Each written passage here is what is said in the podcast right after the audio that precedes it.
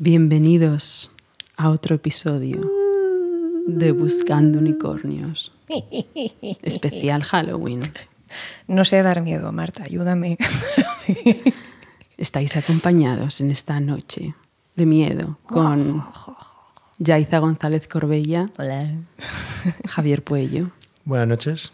y Marta susto. Jiménez, yo misma. Oye, ¿qué hace Javi aquí? Me he colado por la puerta.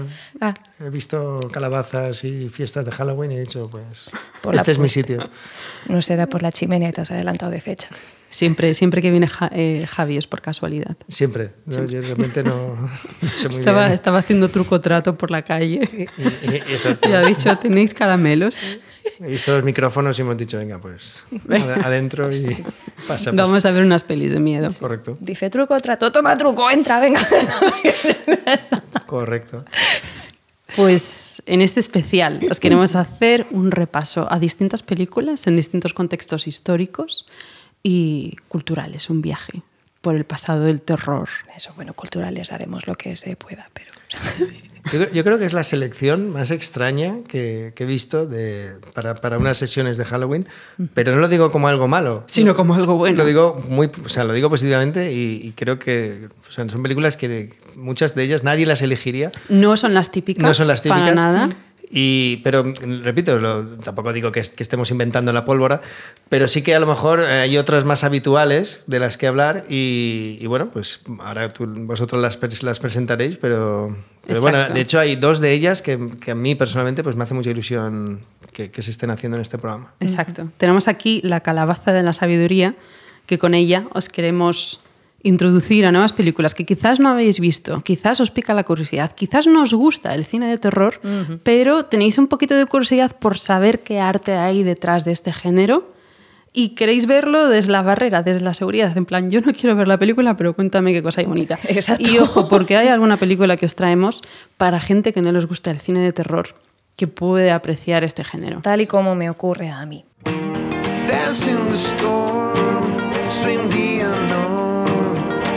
Glow.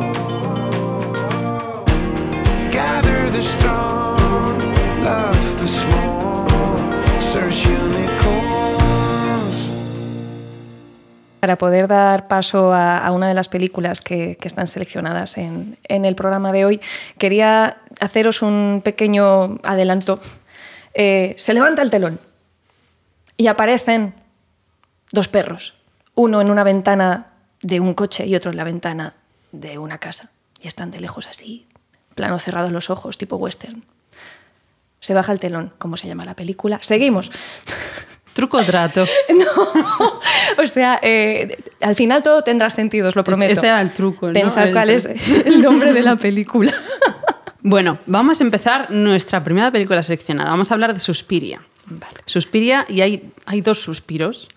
Está el suspiro Suspiria original de Darío Argento, del 1977.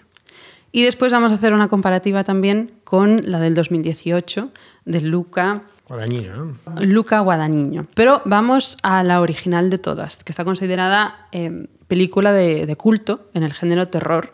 A mí me sorprende que esta película no haya ganado premios por el diseño de producción y por la cinematografía. Porque a mí, sin, sin ser una fan del cine de terror, esta película me parece poesía. Sí que es una película que ha envejecido mal porque tiene... Uy, uy, uy, uy, uy. ¿Cómo no ha envecido Uy, mal, por favor? Ese efecto de sangre, ese efecto de sangre ahí de tinte rojo, Yo pensaba que de a salsa, de tomate, salsa de tomate que sale de la nariz la boca. Vosotros no Ha lo sabéis, envejecido muy pero mal. yo estoy viendo ahora la casa de las dagas voladoras entre estos dos, o sea que básicamente. Ya- Han ya- a mí no me, envejecido no me dijeron que iba a hablar mal de Argento. ¿eh? A ver, a ver. Te- Tengo aquí una lista de, de increíbles y terribles de esta película. Esto promete.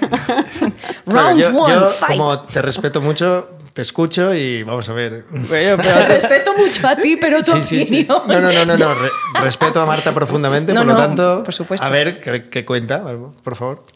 Pues em, No, es que justo estás hablando de uno de mis directores favoritos, por eso me he quedado por ahora eso, como- perfecto. Ayúdame con la sinopsis, que no me olvide de nada entonces. Uy, si lo más difícil es hacer sinopsis, Es de estas películas, ¿no? A veces- Claro. A ver, de, de hecho es una película que eh, por la parte del guion tampoco tienen tanto, es bastante sencilla. De hecho, esto, esto es algo que tiene bueno la Suspiria del 2018, que en guion la mejora. Ay, ya está ahí Javi diciendo...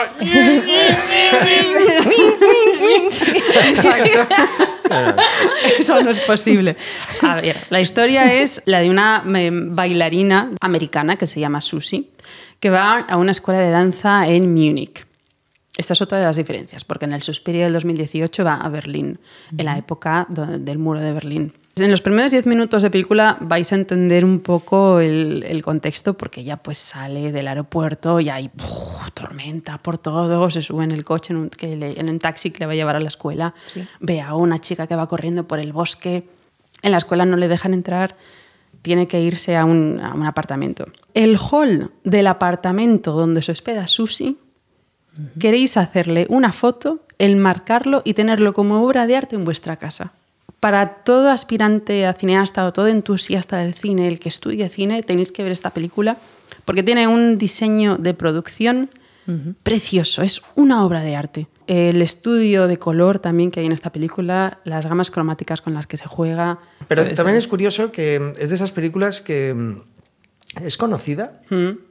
O no. O sea, porque el gran público la conoce o solamente la conoce el público que realmente le gusta mucho el cine de terror. Porque Argento sí que es verdad que es un cineasta más comercial Sí. que otros directores italianos. Sí. Porque una vez me acuerdo que hablando con una chica que, que vive en Italia, con- decía que, por ejemplo, decía, las películas de Argento las regalan con el periódico, Mm. en el sentido de que, de- para que veamos un poco el nivel, regalan en el sentido de que te vienen un Con dom- fascículos, cada y tal. domingo Exacto, entrega. ¿no? Y Suspiria, de hecho, yo creo que es de las más conocidas de su filmografía, ¿no? Yo, De hecho, creo que es de, las, de los Totem. Sí. A lo mejor porque también yo soy muy aficionado a, a aquella época, a aquellas décadas del cine italiano de terror, ¿no? Entonces, claro, que digas que... El cine enveje- Giallo, que no sé si lo hemos mencionado, estamos territorio Giallo. Cuidado, aquí hay un debate interesante, Mm. que, que es que si Suspiria es un giallo o no. En principio no lo es. Esas novelas policíacas eh, no tenían eh, elementos sobrenaturales. Vale. Y Suspiria es una película con brujas, con ritos, ¿no? Entonces, y por otro, por otro lado, claro, Dario Argento fue un maestro del giallo, porque tiene el pájaro de las pruebas de cristal, de cristal el gato de las nueve colas, o sea, tiene una serie de películas dentro del género 100% giallo que, que lo convirtieron en, Claro. en maestro total. Y, y claro, muchas veces meten Suspiria y Fenómena en el mismo saco cuando realmente tiene ciertos elementos, pero yo creo que no es 100%, 100 giallo. Lo que pasa es que también existe como una corriente de que el gran público llama giallo a todo cine de terror italiano. Sí, cierto. Pero bueno, es una de esas cosas que, que a lo mejor ya de tanto decirse, tal Sí. vez ha, ha mutado, ¿no? Yo estaba cayendo en ese error, ¿eh? Pero es que a lo mejor ya llega un punto, esto pasa con otras cosas, ¿no? Que de tanto decirlo, pues ya, Ya se queda, se, se ya se ha queda y se transforma y muta y, no tiene por qué ser un error, como tú has dicho, ¿no? Pero bueno, ahí estamos que, que tiene, sí que tiene ciertos elementos, ¿no? Por ejemplo, en Suspiria, una escena muy conocida es el asesinato del ciego. Claro, te iba a decir, si quieres, terminamos rápido un poco la sinopsis, para resumir un poquito la sinopsis, para el que la quiere ver, sin- y luego ya entramos en, en las muertes. que creo que tiene cuatro, si no, si no me estoy eh, equivocando, ahora las contamos. La historia de Susi va a la escuela y ahí se encuentra Patricia, que Patricia pues, es una estudiante como que se va de una manera así muy rara, muy extraña. Susi será amiga de Sara. Susi empieza a, encontrarse mal, se desmaya en una clase de baile. Bueno, al final una cosa lleva a la otra. Sara acabará muriendo. Susi acabará descubriendo el complot de brujas que hay detrás de esta escuela. Está la figura del psiquiatra que está estudiando la historia de las brujas que hay detrás. A Susi le cuenta que hay una mujer griega que se llama Elena Marcos, que a finales de los de 1800 migró ahí a Múnich y entonces esta bruja se alimenta de las almas de otras bailarinas. Yo, es que, de, de veras, yo leo esta sinopsis y, y vamos, os dejo aquí plantadas y me voy corriendo a casa a poner la película. Sí, o sea, te, te lo juro. O sea, ¿En serio? Te lo juro. Parece- es que me parece una película tan buena. O sea, me- Sí.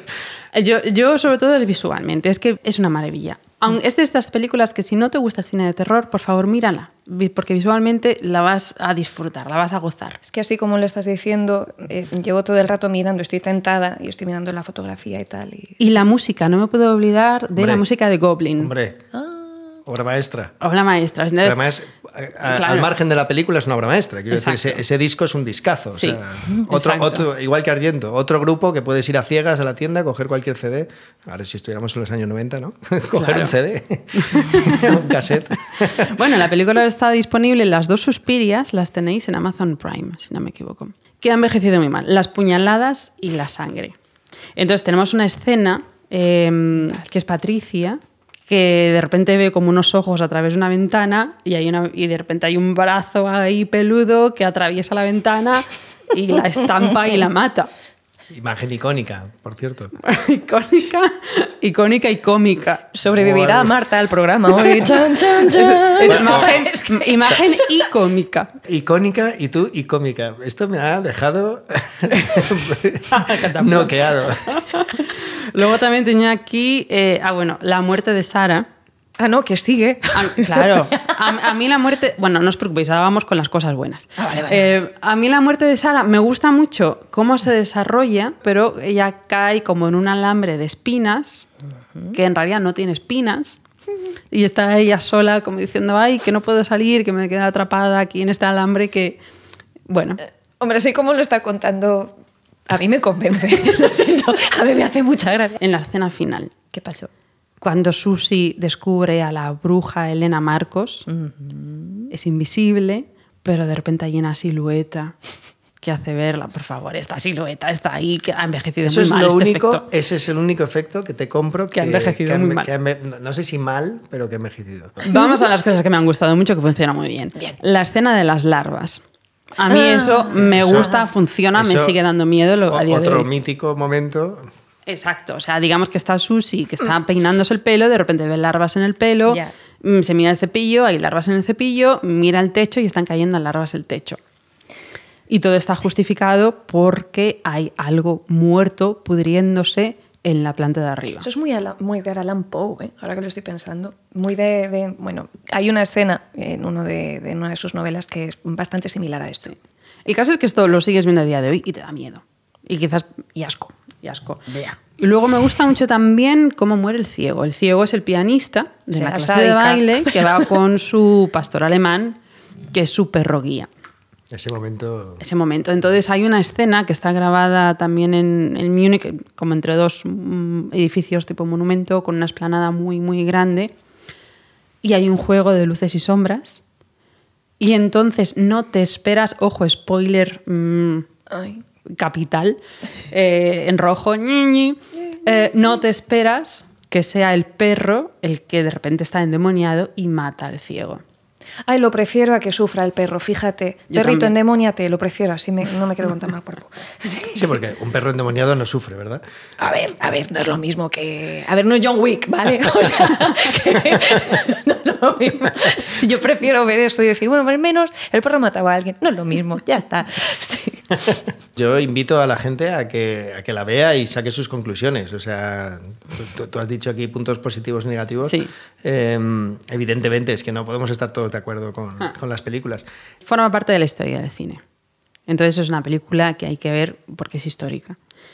Comento rápido la del 2018, protagonizado por Dakota Johnson, a Mia Goth y a Tilda, Tilda, Swinton. Tilda Swinton, que hace encanta. tres papeles, chicos. En esta Claro. peli hace tres papeles, el que reconocéis y dos que no reconocéis. ¿Qué es lo mejor El de la psiquiatra, película? perdón, ella. Para mi gusto, sí. La adoro. muy buena, la es muy adoro. buena. es una gran actriz maravillosa. Y aquí, aquí hace el reto de hacer tres De papeles. tres papeles. Hace el de, las- el de psiquiatra, que está completamente convertida en un hombre, y el de la bruja, y el de Elena Marcos. Admiro profundamente a las actrices que hacen esta clase de cambios, como Blanca Portillo en España. O sea, me parece. Por ejemplo, ¿no? Tilda, Kate Blanchett. También. Otra eh, gran actriz, sí, o sí. sea, esta especie de cambios genderbender me parece. Buah, maravilla. Pues esta peli no vais a sacar ningún cuadro para vuestra casa, o sea, tiene estéticamente bonito, pero pertenece a una tendencia de gama cromática que se trabaja mucho los marrones, que está más de moda del cine independiente en Sundance. ¿Qué podemos destacar de esta película? Bueno, el guion sí que está más desarrollado, es más enrevesado en la parte final. En este caso, Susie se va a convertir en la bruja Suspirium. Y esto enlaza con el hecho de que cuando Argento hizo Suspiria, está concebido como una trilogía. Lo que es magistral es la escena de baile de Dakota Johnson. Eh, Susie va a bailar la profesora que es eh, Madame Blanc. Le hace como un pequeño hechizo en, las manos, en sus pies, que se iluminan ligeramente. Y entonces conectan con Olga, que Olga habíamos dicho que era la amiga de Patricia, que era como esta bailarina al principio que desaparece, que muere. Y entonces em, Olga está encerrada en otra habitación llena de espejos, que esto es estéticamente súper chulo, ver un montón de paneles de espejos en, en la habitación. Wow. Cada movimiento Y qué complicado baile- de grabar algo así, ahora que lo Claro, comentas. con, el, con los reflejos. Y todo este baile que hace Susi, que es muy enérgico, muy de baile contemporáneo, sus movimientos están ah, perjudicando físicamente a Olga y le va rompiendo los huesos. Brutal, Le van- claro. brutal. Hay un punto en el que esta chica vomita y se mea encima y acaba ya retorcida en el suelo, todavía sin estar muerta. Entran las brujas con unos ganchos que sí que están mucho más desarrollados en esta película. Lo que es el arma de matar es como un, un gancho con forma de U que lo clavan y se la llevan. Entonces, bueno, pues esta es la escena más destacable quizás que puede aportar esta película. Lo que acabas de contar me parece que es el vivo ejemplo de cómo un, un par de actrices se lo pueden pasar mm, cien mil veces mejor que el público. o sea, me parece un caramelo en dulce. Lo que acabas de decir es tiene que ser brutal interpretar algo así. A nivel de expresión corporal, ¡buah! Dios mío. Pues después de esto, por favor, Javi, continúa con, con tu selección. Claro, es, eh, es difícil esto porque tú has empezado con una peli que para mí es una obra maestra, eh, que es Suspiria de Argento, no tanto la del 2018. Entonces, tú está claro que entre la una y la otra tú prefieres Hombre. la de Argento. Yo creo que también. Si os tengo que recomendar ver una, ver la histórica. O sea, de la, de Argento ha pasado la historia del cine, la de Gua- Guadagnino, mm, siendo un director que me gusta, porque la de Hasta los huesos me pareció excelente. Sí. No sé si la pudisteis ver, pero me parece un peliculón. Eh, Bones and All, en inglés. Eh, me, encanta esa peli. Y, y luego es un cineasta muy interesante. Tiene películas con Me By Your Name, etc. Sí. Es un cineasta que tiene una carrera que, que- que hay que ver. Pero este en concreto, este título, no soy tan fan. Y a lo mejor porque precisamente, pues, a lo mejor tal vez soy más fan de, de la original, ¿no? Y entonces al, al comparar... Pero bueno, mm, y soy una persona que me gusta mucho el concepto del remake. O sea, considero que en la historia ha habido grandes remakes, ¿no? Desde La Mosca, La Cosa, o sea, o sea, se han hecho buenas películas en remake. No, no es que diga, siempre prefiero el original, no, no tiene por qué ser eso. Si aportas algo interesante. Pero esta en concreto, para mi gusto, cojeaba. Aunque teniendo elementos como la escena del baile, que por supuesto es icónica, o el excelente papel que se marca Tilda, Swin- Tilda Swinton, perdón, o los papeles, como hemos dicho, creo... Los papeles. Los papeles. Eh, más reto aún, ¿verdad? Sí. Creo que es una película que incluso diría que hoy en día está bastante olvidada. ¿No es cierto? ¿No, no, ¿no crees? Que- Puede ¿no creéis? ser. Cine de culto. Bueno, En cambio, Suspiria sí que es una peli que yo creo que, que sigue funcionando. pero dale, ya no. Entonces, bueno, diciendo esto, eh, claro, tú has arrancado con esta y yo vengo con una película bastante menor en comparación, pero mm, creo que, agradable. Eh, yo he elegido de momento, aprovechando que eh, el sello del 79, que es una distribuidora muy interesante de, de cine que recupera muchos títulos de perdón que recupera muchos títulos del cine español eh, ha sacado la endemoniada de un director eh, que es Amando de Osorio, que es principalmente conocido por haber creado Los Templarios Ciegos en películas como La Noche del Terror Ciego, El Buc Maldito, por ejemplo. Y la endemoniada es del 75. Y La Endemoniada del 75, Que, que es ojo, tiene, está- tiene que ver que El Exorcista Claro. es del 73. Correcto, ahí vamos, ¿no? Esta película, eh, La endemoniada, eh, como decimos, como muy bien ha apuntado Marta, entra dentro de ese paquete de cintas que se rodaron a raíz del éxito de la excelente y obra maestra El exorcista de William Friedkin, recientemente fallecido. Que en Y paz fíjate, descanse. porque ahora estamos hablando del, del Exorcista del 73, tú has escogido una del 75 y yo del 77. Ujú. Mira Que, tú. que Tú- tiene el cine que- de que- terror de los 70, ¿eh? Bueno, hay, hay, hay grandes películas Ah. en los 70, ¿no? Creo que es una década que tiene, que, bueno, que aportó muchos Que títulos fundamentales, ¿no? Es la década de los hippies y, Claro. y del terror. Claro, mucho, sata- mucho cine relacionado con Satán, ¿no? Del diablo, ¿no? Había mucho, mucha cultura de aquel tipo y eso generó historias que son, desde luego, muy interesantes. Eh, Hubo bueno, un, un interés por lo paranormal, a lo mejor También, también, generalizado. por supuesto, ¿no? Sí. Locura colectiva, etcétera, ¿no? Esto- Ah, esa- sí, esa clase de cosas. Entonces, eh, bueno, pero esta película, como digo, El Exorcista, año 1973, se convierte en un éxito de taquilla, va a los Oscars, mm, convierte a Linda Blair en una actriz muy conocida en ese momento, aunque por desgracia después no tuvo una carrera tan brillante. Eh, ¿Y eh, qué pasa? Que los productores del todo el planeta, porque ya no solamente de Estados Unidos, y en este caso hablamos de una película española, eh, se, se fija en eso y dice, vale, pues vamos a... Aquí está muchas veces la controversia, ¿no? Se dice que hay películas que se hicieron directamente a raíz de eso y otros que a lo mejor eran guiones que estaban escritos que no, no llegaban a funcionar y que gracias al éxito del exorcista se recuperan, se transforman, mutan un poco, ¿no? Cambian Sí, un poco sí, cuatro sí, cosas y entonces dicen, venga, pues, ¿qué es lo que dicen que Ahora es la época. Es que se pone de moda una cosa. Claro, que es lo que decían un poco que había ocurrido con la endemoniada. Es una de las anécdotas que se cuentan, ¿no? Que, que, el- que había ya unas sinopsis escritas, había a lo mejor unos tratamientos y dicen, bueno, ¿qué te parece si, si le, le damos unas vueltas y así agarramos el éxito del exorcista, ¿no? ¿En qué año ocurrió el asesinato de, Final de los de 70. Sharon Tate a manos de, Final la de los secta 60. de Manson? Porque creo que es final, Ah, ah, pues finales mira, de los 60. Pues estaba yo ahora encuadrándolo en esa etapa. Sí, no es exactamente, Ah, pero por ahí va. por ahí porque va. empieza el exor- eh, la semilla del diablo, luego el exorcista. Es que Ah, también dicen sí, que el sí, exorcista supuso un revival de, de la parte de Ahí la voy. religión, el miedo a los Ahí demonios. voy. Entonces, la película mm, reaviva el sentimiento religioso en la sociedad. Bueno, ¿de qué va la endemoniada? Eh, es un poco difícil de explicar, porque es verdad que no es una película con un argumento muy fluido, como aquel que dice, porque hay una serie de, de locuras a lo largo de la peli.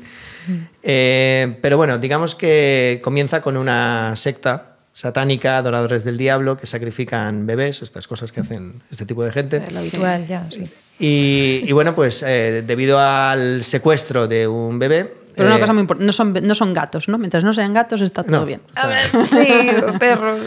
Yo ya, sí. Entonces, eh, a raíz del secuestro, como digo, de un, de un bebé, eh, pues la policía investiga, les coge y en- coge e interroga a la que es la matriarca, un poco, Eso es. y esta señora, eh, Y- que es una señora con un aspecto bastante terrorífico. Sí, porque tiene aquí como un lunar, ¿no? Una verruga. Y- ¿Qué os pasa con los lunares? A ver. No, pero esta, esta mujer tiene la, la verruga de la Una bruja ver- piruja. Sí, una que habla. Tu Bueno, humorcito, tu humorcito. Sí, Y como además padre hace eso, hace eso de, de que es calva, pero se deja el pelo largo. Ja. ¡A lo rapel! Lo cual es más as- asusta un poco, ¿no? Con- Claro. con- mis respetos a las personas que han optado por tener ese look, pero desde luego en esta película da bastante... A ver, claro, a ver, es una mujer mayor, es una, una mujer gitana mayor, con el pelo ya canoso, largo. No sé cuántos años se supone que tiene, pero está envejecida. Y con la calva. Y con la calva, sí. o sea, esto o es- sea, ah. ese elemento no, no lo dejemos pasar porque realmente Ah, pobre da, tiene alopecia, sí. y da bastante grima eh, a, a nivel de terror. O sea, la pobre, o sea, lo- tal y como la, plen- la plantan. Hmm. Entonces esta mujer durante el interrogatorio, no voy a decir que es un spoiler porque ocurre a los 10 minutos de película, Vale. se suicida. Es parte del marco de la, Correcto. Del marco de la peli. entonces, que ese alma eh, va a parar a una niña que es la hija de, unos de un político muy conocido de la, de la zona. Entonces, pues la niña en ese momento está poseída. ¿no? Aquí ya tenemos una diferencia con el exorcista. En el exorcista empieza que es a, a raíz de una ouija que hacen, ¿no? Claro. Que la niña acaba poseída. Aquí es por culpa de un grupo de una secta satánica, ¿no? Sí. Digamos que existe esa diferencia un poco, ¿no? ¿Qué pasa? Que a partir de aquí, aunque el punto de partida son distintos, la- lo que hace la niña sí que es cierto que copia de muchas de las cosas que hizo Linda Blair en, en El Exorcista original. ¿no?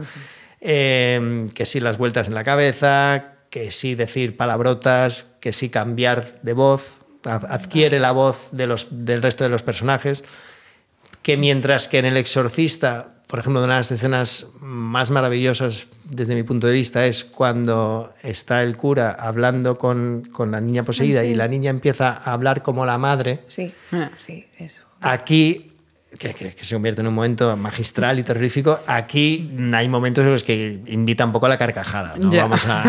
Me cago en la concha de tu madre. Claro. Pero empieza. Buena interpretación.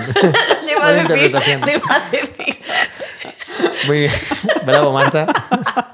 Ya no duermo. Exacto. Niños y niñas, es el momento de ir a dormir. Cuando Marta imita a una poseída. Pues, eh,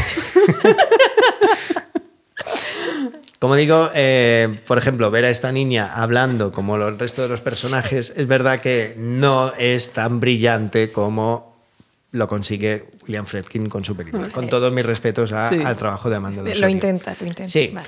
Pero bueno, también era una película muy industrial, es decir, yo creo que había un objetivo muy claro, es decir, vamos, tenemos un éxito, vamos a construir uno igual.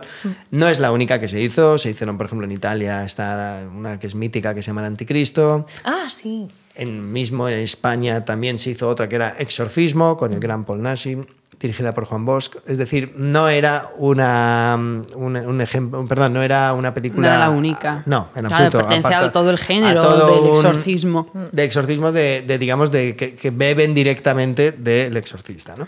Y como digo, en todas estas casi todas ocurría lo mismo, ¿no? Mismos looks a la hora de de transformar a las niñas. A las niñas. Aparte, niños. todos son- todos son casi niñas, todos son ¿no? niñas, casi todos son niñas poseídas, ¿no? En estos tres ejemplos que te he puesto, el anticristo, el exorcismo y la endemoniada son. Porque las niñas te, mujeres, te ¿no? contrastan más, te llama más la atención, ¿no? Que un, que un Probablemente. niño esté haciendo el cabroncete, bueno, es, Es lo más normal. habitual, ¿no?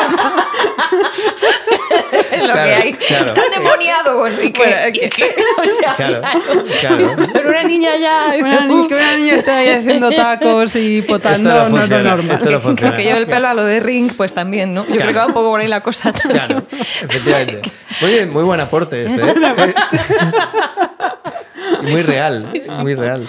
No, que tengo la sensación, y, y ahora que lo está, estamos profundizando un poquito más, creo que sí que hubo un impacto social a raíz de, de, bueno, de toda la publicidad que se hizo eh, de lo ocurrido, desgraciadamente, con, con el asesinato de Sharon Tate y con el. Bueno, pues como Charles Manson, dentro de ser el personaje tétrico que es y la celebridad que hoy recordamos, pues tuvo un tirón mediático brutal. Y hubo un Claro. interés por el espiritismo, cómo ellos se basaron en Helter Skelter de los Beatles.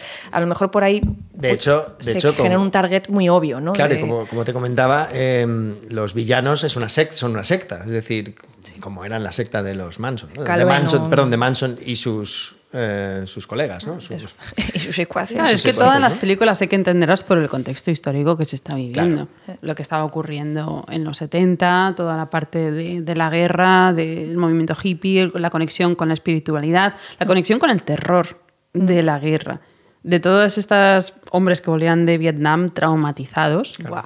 Entonces Total. hay- se está viviendo mucho terror en esa sociedad y mucho, am, ¿cómo se dice? Em, trastorno postraumático. Postraumático, sí. Exacto. Entonces, claro, todo esto influye a lo que necesita ver el público en aquella época.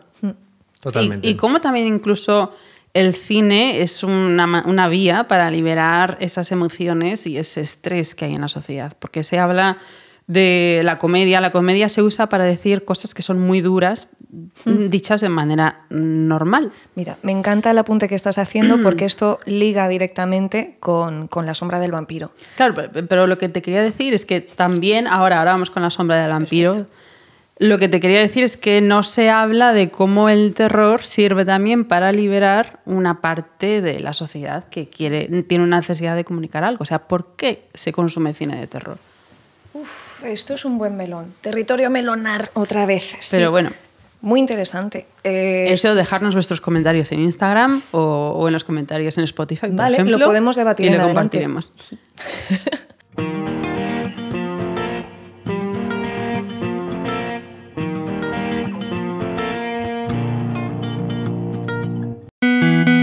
¿Tienes un vehículo clásico guardado en el garaje y no sabes qué hacer con él? Imagínate ir de excursión los domingos disfrutando del paisaje en tu moto clásica. O por qué no, realizar tu sueño de comprarte ese descapotable de los años 60 a los James Bond. O ir de camping en tu Pegaso Saba J4. En AMC Garage restauran todo tipo de vehículos clásicos, de cualquier marca y año. Es más, están especializados en descapotables y deportivos, desde los años 60 a los 80. Tienen su taller en Madrid y pueden trabajar con clientes haciéndose cargo de la restauración parcial o total de sus vehículos. Tú decides. También se encarga del mantenimiento de colecciones privadas y de la compraventa de vehículos clásicos. Atención productores y cineastas, porque en AMC Garage alquilan vehículos clásicos para rodajes audiovisuales. Pide ya tu cita previa y pon el motor en marcha con AMC Garage. Contáctales en amcgarage.es y sígueles en sus restauraciones arroba amcgarage.es.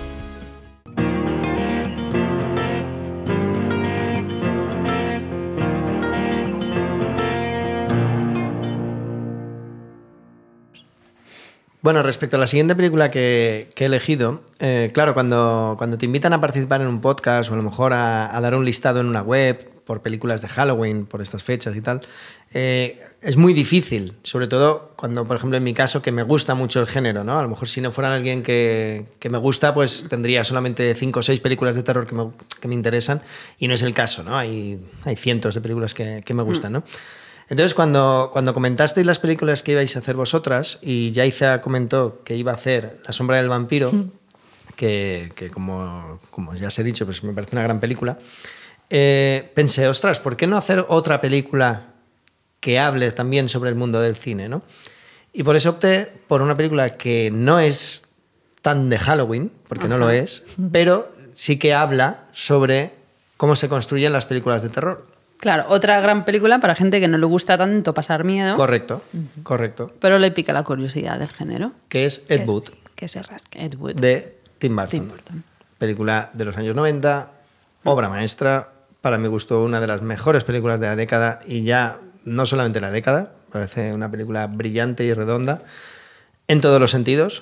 Y mm, claro, ¿de qué trata Ed Wood? Bueno, pues eh, Edward Ed Wood Jr. es considerado uno de los peores directores de la historia del cine, que en las décadas de los 50 eh, hizo una serie de, de cintas que fueron ya muchas veces serie B o directamente serie Z. Y contó Está con un- considerado el padre de, de las de la generación no generación Z. No, por Dios. el padre de la serie Z, del- de la serie Z, ¿no? O sea, era como que durante mucho tiempo se ha criticado mucho y luego se ha convertido en un director de culto. Claro, Un incomprendido. que en el fondo lo que era era bastante manazas. O sea, si, si, si tú ves las, si tú ves las películas de él, lo que ves es a un cineasta bastante manazas. Y No. por eso cogieron a Johnny Depp Claro. de Eduardo Manos Tijeras para venga, interpreta Bien también a. Marta, me ha gustado, sí. Entonces, eh, claro, ¿qué tiene esta película que para mi gusto conecte con, con Halloween? Bueno, pues al margen de que es la biografía de este cineasta que hizo películas de terror, pero también hizo sobre todo películas de ciencia ficción, em, contaba con eh, Ed Wood, en la vida real, contaba en sus películas con Bela Lugosi, que es el mito de, de las películas de Universal, que interpretó a Drácula en aquella mítica cinta de Tom Browning y gracias a ese papel se convirtió en un icono del cine de terror. Entonces, esta película vemos a un Bela Lugosi interpretado por Martin Landau excelentemente, ganó el Oscar no, no por nada y aparte que, que hace una interpretación magistral. Y vemos un poco cómo es un actor de cine de terror en sus últimos días. ¿no? Ya en sus últimos, en los, los últimos momentos de su carrera. ¿no? En Ed Wood, lo, lo que me parece muy interesante, entre otras cosas, que eh, al margen de que es una gran película y me parece la mejor de Tim Burton, que, que él decía que la rodó en blanco y negro porque no se imaginaba verla luego sin color. Decía, es que no, no puedo tener delante mío a Bela Lugosi sin color, ¿no? Porque realmente Bela Lugosi únicamente hizo una película en color en toda su carrera, entonces él decía eso, decía, no, es que no me lo imagino de esta Es que manera. esto lo desmitifica. Así como la sombra del vampiro se rompe con eso, es- me parece muy buen apunte. Lo cual es bastante kamikaze. Vosotras que, que os dedicáis a esto sabéis lo difícil que es rodar en blanco y negro y que luego consiga una distribución habitual. Porque también hay, hay una parte atractiva. Hay una película que yo había pensado analizar, que era la de, la de The Lighthouse. William Otra- Dafoe Otra y- película kamikaze. Exacto, que, bueno, Que- Kamikaze. que- que- sí, porque por desgracia Sí. hay una gran parte del público que si ve que es en blanco y negro no entra en la sala. ¿Qué Ah. dices? Sí, ya dice, seguro que no. tú no... No, a mí me atrae especialmente. No a, ti, jovencito. no a ti que te gusta el cine. Vale, No, sí, entiendo gente- que el gran público le tira para O sea, atrás. yo esta frase Claro, de... y entiendo que al que va a ver. Marvel no quiera meterse a ver blanco y negro. Claro. bueno, Claro, que mm, eso sí que me, a mí me parece mal. Eso sí que me parece mal. ¿te parece Marvel? Porque te, Mar, mal, Mal Hoy ver. estás, Mal ver. hoy estás que te sales, ¿eh? Marvel te Bueno, parece mal de ver. Que has arrancado, has, Mal has- de ver. has arrancado muy bien y bueno, poco a poco va. Estoy bajando el nivel. Pero bien, pero bien, oye. Creo que es contagioso. Os digo ya cuál es el título de la película. Sí, por favor.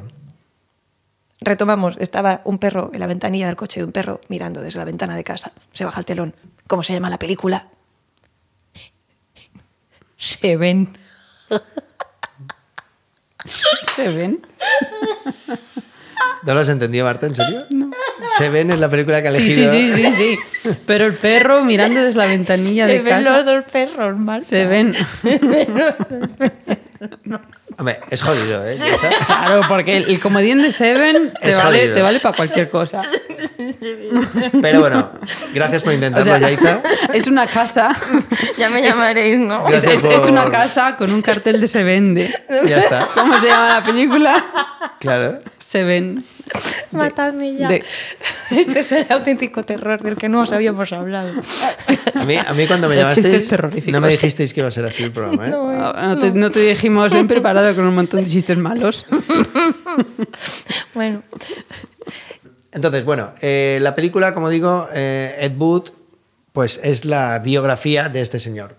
Tiene un punto interesante porque mm, realmente se aleja bastante de lo, de lo que ocurrió realmente. O sea, se sabe que los hechos que cuenta la película no ocurrieron tal que así. Entonces, muchas veces vemos películas y decimos eso de, no me gusta la película porque no fue así como ocurrió. No es fidedigna. Exacto, ¿no?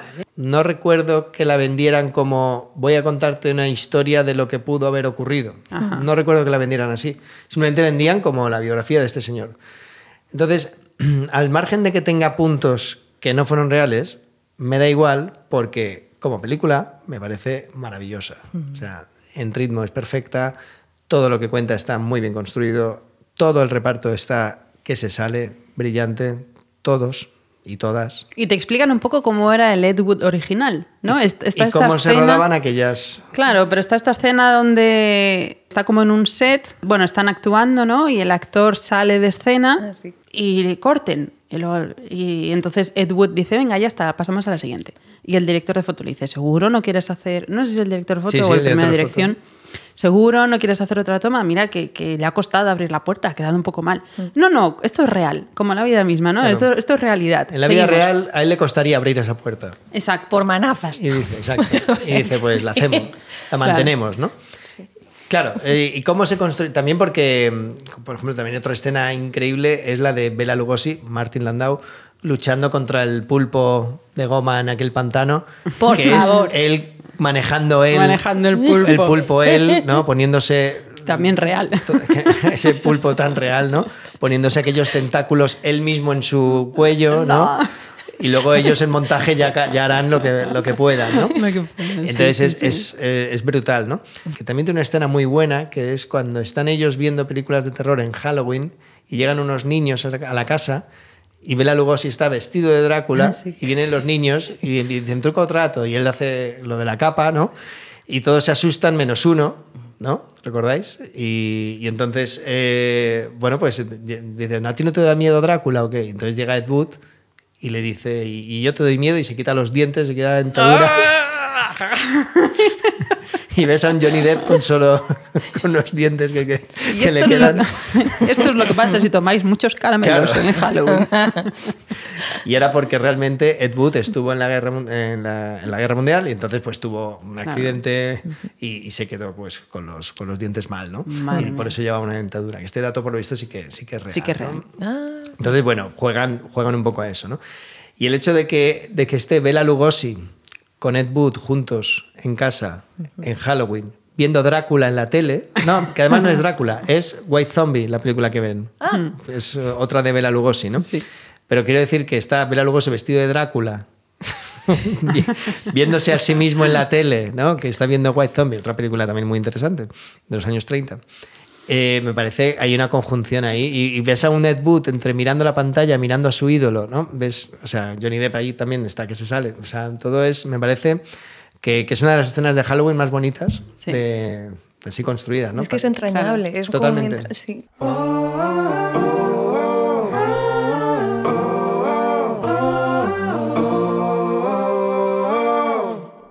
La sombra del vampiro.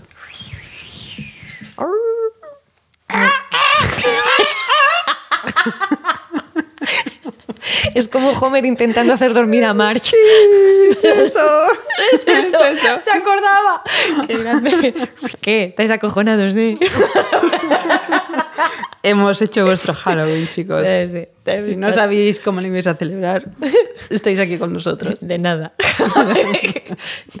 bueno, pues eh, sobre el hecho de purgar demonios, nunca mejor dicho, y también de la parte de restarles a veces solemnidad. ¿no? Y en la sombra del vampiro precisamente se junta terror con una capacidad para restarle solemnidad a todo, que por eso me parecía que liga totalmente con lo que estáis diciendo ahora, ¿no? con quitarle ese, ese halo de misterio, empezar a ver un making of, ver qué personajes había, que es absolutamente ficticio, y te partes de risa en momentos puntuales y dices, ¿cómo es posible? También porque precisamente hablabais de la etapa, digamos, vital que se estaba viviendo socialmente en ese momento, creo que tiene su origen también en la aparición de... conecta con el expresionismo alemán, porque precisamente La sombra del vampiro viene por, hablar del conde Orlok y de, Nosferatu, dirigida por Murnau, entonces imagino que tiene bastante sentido lo que estamos diciendo, de conectar con una etapa muy oscura de, la humanidad, con eh, guerras mundiales, con, con contextos de bélicos insalvables. Em, Pero claro, es que no hay villanos como tal, o sea, todos los personajes te generan compasión, todos los personajes te generan empatía, no hay eh, ninguna de, las, de los recorridos o arcos de los personajes que no te parezcan ridículos en un momento dado o profundamente humanos. La sinopsis retrata de manera eh, basada en hechos reales, pero no, cómo pudo ser el rodaje de Nosferatu. ¿Cómo pudo ser? Teniendo en cuenta la posibilidad de... ¡Spoiler!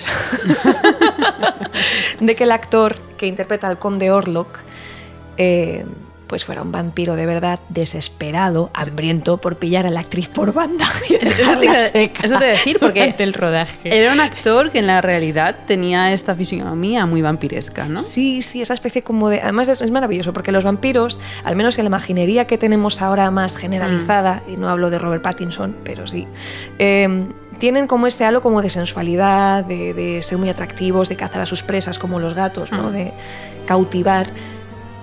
El pobre Nosferatu es una rata topo, vamos, las cosas como son. Y además tiene algo que me parece que está muy bien escogido por Willem Dafoe, que es la forma de caminar.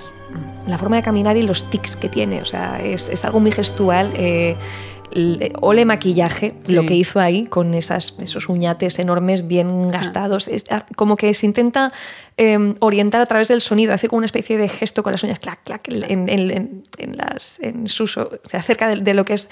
Perdón, hace un sonido con las uñas como una especie de clac, clac, un chasquido cerca de las orejas de repente, ¿sabes? Como que Ay. se intenta orientar o, o a lo mejor es algo para calmarse. Para pero- cal- sí, como un autoestímulo, ¿no? Sí, un steaming, sí señorita, Mm. sí señorita. Como, bueno, el palabra este es muy interesante porque melón, territorio melonar.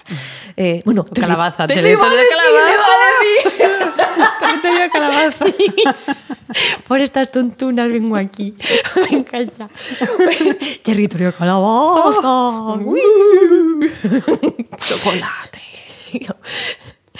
Pues en el territorio calabaza abrimos el melón La calabaza. Valga- sí, sí, pues para orientarles. Que, o sea, la palabra steaming precisamente es algo relacionado con el autismo. Es un tipo de autoestimulación sensorial, ¿vale? Ya sea un sonido, ya sea algún tipo de, de estimulación al tacto. que ¿Qué hace? Pues te calma y te ubica. Eh, es algo dicho a grandes brochazos, ¿vale? No me lo tengáis muy en cuenta, porque eh, la temática que tenemos es mm, sobre cine mm, pura, pura y duramente. Sí, es, es una forma de autorregulación. Entonces, cuando eh, tienen hi- hipersensibilidad sensorial, entonces cuando hay algo que les está hiperestimulando, su manera de autorregularse es pues con pequeños tics nerviosos. Entonces, por eso a veces vemos estos movimientos que pueden ser oscilantes, pueden ser dedos retorcidos, por ejemplo. Incluso cosas tan sutiles como la ecolalia, que en un momento dado, pues si una palabra o incluso un fragmento de una canción te suena bien, pues ¡pap! lo repites, un sonidete. Pues eh, Pero estas cosas, eh, las, dices que son del, del, eh, relacionadas con el espectro autista, con el espectro autista, sí. pero otra persona con, con una mente eh, Neurotípica. neurotípica también de vez en cuando te encuentras a ti mismo en estas situaciones, autorregulándote y no sabes. Y entonces es cuando estás en una conversación y estás aquí retorciéndote los dedos, jugando con el pelo, dándole vueltas, haciendo las caracolas al pelo. cuando es estás tú solo en casa, Eso es bueno, muy tuyo. mío y muy de mucha gente. No, no, sí, sí, sí, claro, claro. Y cuando estás solo en casa y le has dado una canción y estás ahí con la misma frase todo el día. O sea, que esto lo hacemos todos. En, lo que pasa es que en mayor o menor medida, pero lo hacemos todos. Sí, incluso yo diría que la diferencia está en el grado de presencia que tiene eso en tu vida. No diría dependencia, porque suena como... eh, pero sí de cómo eh, supone un anclaje que te calma y te reorienta. Entonces, el personaje de Willem Dafoe tiene este tic, que me da... Ya, ya solamente mencionarlo y visualizarlo, ese personaje ratatopo, ya como que le quita solemnidad y encima te genera cierta ternura. Porque aquí no se juega tanto con el, con el vínculo y el sufrimiento. Aquí literalmente estás viendo cómo, eh, o sea, realmente entra en el terreno de aligerar todo eso y sabes perfectamente que te están vendiendo una macarrada. Es otro feeling. Para los que no estéis acostumbrados al cine de terror y queráis ver algo eh, que os deje, eh, no con buen sabor de boca, prefiero que tengáis la experiencia. A ver qué os parece. Pues a mí me encanta que hayas traído esta película. Porque teníamos eh, unos comentarios a través de Instagram que nos pedían hablar de Nosferatu. Y otro dato interesante que me parece ya pues, como el, el, el, el sumum de todo esto. Nació el 28 de diciembre, que es como, mira, vengo aquí a gastarte la broma padre. Venga ya, ¿quién, quién vino antes? Exacto. Por eso. Y bueno, también nos pedían hablar de quién puede matar a un niño. Cerdita, de Carlota Pereda. Ostras, vale. Pues que Cerdita bebe de la contraposición que es la female rage, que es la ira femenina. Y es eh, algo que está dejando de ser tabú y que, por ejemplo, actrices como Anna Taylor Joy lo hacen de maravilla. Eh, Entonces, villanizar es una cosa, pero profundizar en la psicología del villano, eso ya es otra. Y con las villanas bien construidas, yo creo que tenemos un regalazo muy necesario. Entonces, bueno, Cerdita pertenece al género de asesinos en serie. tipo slasher. Que eso es otro de, de lo que no hemos entrado a hablar, porque también quizás tendríamos, eh, o sea, en el género terror está el género monster, el género mm, eh, fantástico. Ah, muy buena, sí, El, eh, el género más mm, religioso. quizás. Esotérico también, quizá, Esotérico, mm, sí. sí.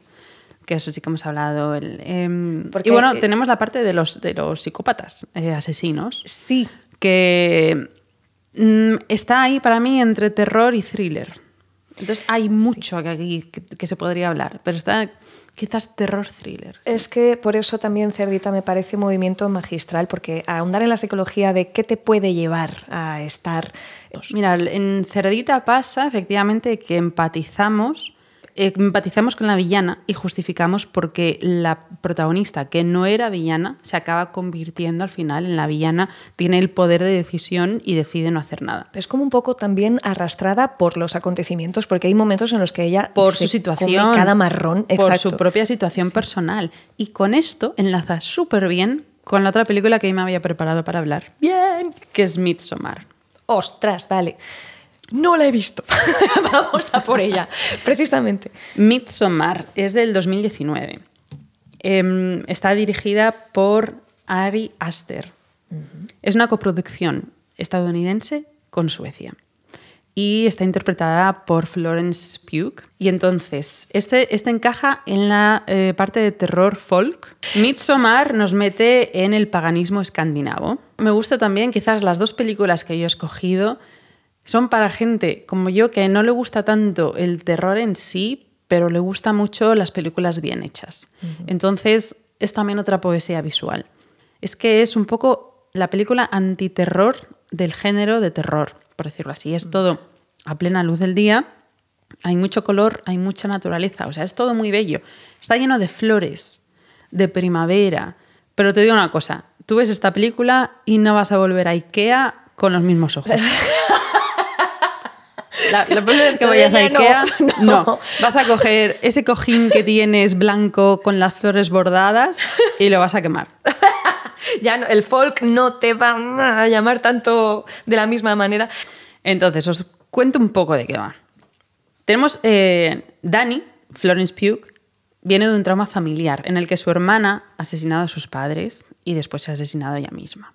Entonces tiene una relación con su novio Chris, que están Chris de crisis, que quería, que quería romper con ella antes de ocurrir la tragedia familiar. Como ocurre la tragedia familiar, Chris aplaza la crisis y le dice, bueno, ¿por qué no te vienes conmigo? Mira, tengo unos amigos, nos han invitado a este festival que ocurre en Suecia, em, este festival que se llama el Festival Harga. Llegan a este entorno paradisiaco, casas de madera, triangulares, con mucha comida, mucha flor, tal. De repente las cosas se tuercen, llega al punto de giro cuando presencian el suicidio de unas personas que tienen 72 años que se tiran desde lo alto de un acantilado. Vale, bien. sí. ¿Para qué esperar? Esto tiene nombre. Se llama ceremonia atestupa, que es donde los mayores, al cuando cumplen 72 Por la años, raja de tu falda. Yo-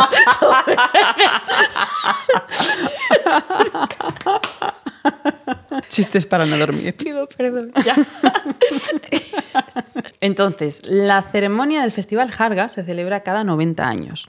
La cultura sueca divide la vida en cuatro periodos que coinciden con cuatro estaciones. De hecho, la película Midsommar es cuando llaman a la segunda etapa de la vida, que sería el- desde los 18 hasta los 36 años. ¿El verano?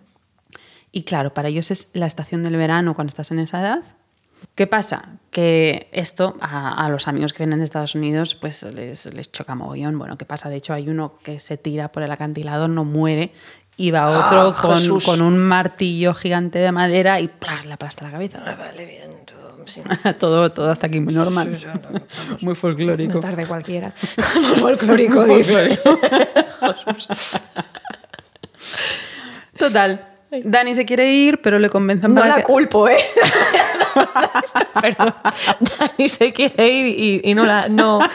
Siempre hay alguien que la convence de quédate, quédate una copa más. venga. Pero si esto no ha sido Una nada. copa más. que, o sea, una copita, venga, tonta. Pues esto, esto, esto. es- Chris, su novio, dice, pues yo de esto voy a sacar una tesis. Mm, Dani participa en una competición de cintas super, de cintas de colores, una polea súper folclórica, que está seguro que la, que la conocéis, la habéis visto. El caso es que gana y es coron- coronada la reina de mayo. Y le ponen todo como una corona llena de flores, un vestido de flores. Bueno, esto es preciosísimo, o sea, unos planos. Y mientras a Chris le drogan y le, le hacen participar en un ritual sexual con una joven. Y Dani ve esto a través del agujero de una puerta. Esta escena es brutal. Guau. Eh, porque eh, se acerca a esta casa de madera, esta caseta de madera, que tienen ahí música como si fuese una fiesta que mola mogollón, y ella mira por la el agujero de la puerta y lo que ve le hace vomitar. Ah, vale, de acuerdo. Y entonces aquí se da uno de los comportamientos de esta tribu en la que están, digamos, esta comuna, que empatizan muchísimo con las emociones de ella. Entonces, cuando a ella le entra un ataque de pánico, de repente un corrillo de mujeres la rodea, imitan su ataque de pánico y empatizan con ella. En lo santo, que, que catarsis más bestia, ¿no? O sea, emociones en grupo, Sí. venga, terapia grupal. Esto es muy importante para entender el viaje de, de esta víctima villana. Vale. Al final le dicen a, a Dani, oye chica, como eres reina de mayo, nosotros tenemos aquí una última ceremonia ritual que hacer. Resulta que cada 90 años hacemos este ritual, tienen que morir nueve personas. Hacen un recuento, mira, ya tenemos a Mark, a Josh, a Simon, a Connie, que ya están aquí. Javi, pasas por ahí. Tú también. Hemos cogido sus pellejos, les hemos puesto como unos espantapájaros. Esto es importante porque esta película está cargada de simbolismo, chicos. Cargada de simbolismo. La Mirarla, vikinga era algo muy habitual, ahora que lo estoy Sí. pensando. Había así. mirarla porque vais a ir viendo todo el rato símbolos que hacen foreshadowing, que os van adelantando lo que vais a ver. Qué interesante el concepto de foreshadowing. No, lo podemos traducir como Es un adelanto eh, de lo que vas a ver. El o sea, de- foreshadowing. El simbolismo también pueden ser diálogos. De una manera te adelantan, te dan pistas a lo que va a pasar en el futuro de la película. Vale, de acuerdo. Por ejemplo, Chris tiene en- encima de su cama donde él duerme un cuadro de un oso pintado con una niña pequeñita, con una corona de flores, y esto encaja con esta escena final. Porque entonces a Dani, que está ella coronada con su corona de flores, coronada como la reina de mayo, le dicen, mira, tienes que elegir entre Chris, que está dentro de un oso muerto, este oso, igual, otro foreshadowing, porque la habéis estado viendo a lo largo de toda la película que estaba dentro de una jaula. O escoger cualquier otro miembro de la, de la tribu.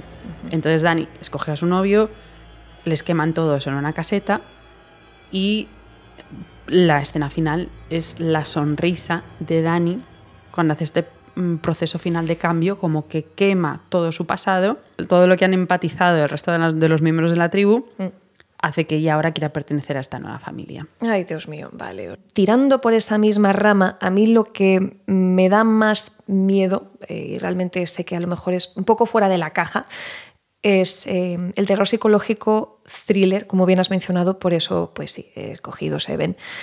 Es difícil que quien está escuchando este podcast no haya visto Seven, porque en la época en la que se estrenó, pues como corrígeme Marta, pero creo que marcó también un, un antes y un después, porque el thriller psicológico eh, enfocado al terror de esa manera tan desgarradora, la- las interpretaciones, todo, todo, todo. Y es- la parte es- también de asesinos en serie, quizás marca un inicio de algo que todavía sigue en moda, que es eh, el género de los asesinos en serie. Eh, y creo que precisamente con eso juega, con la veracidad, con la posibilidad remota o no tan remota de que esto ocurra o de que haya paralelismos con otros casos.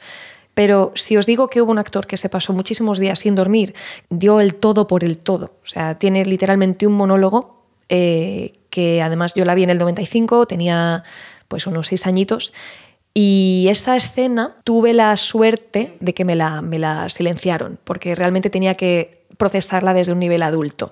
Sí, yo he visto cine de todo tipo desde bien cría, pero esto en concreto me alegro de haberlo visto de adulta, porque es terriblemente explícito. Eh, y sí, tiene que ver con la lujuria.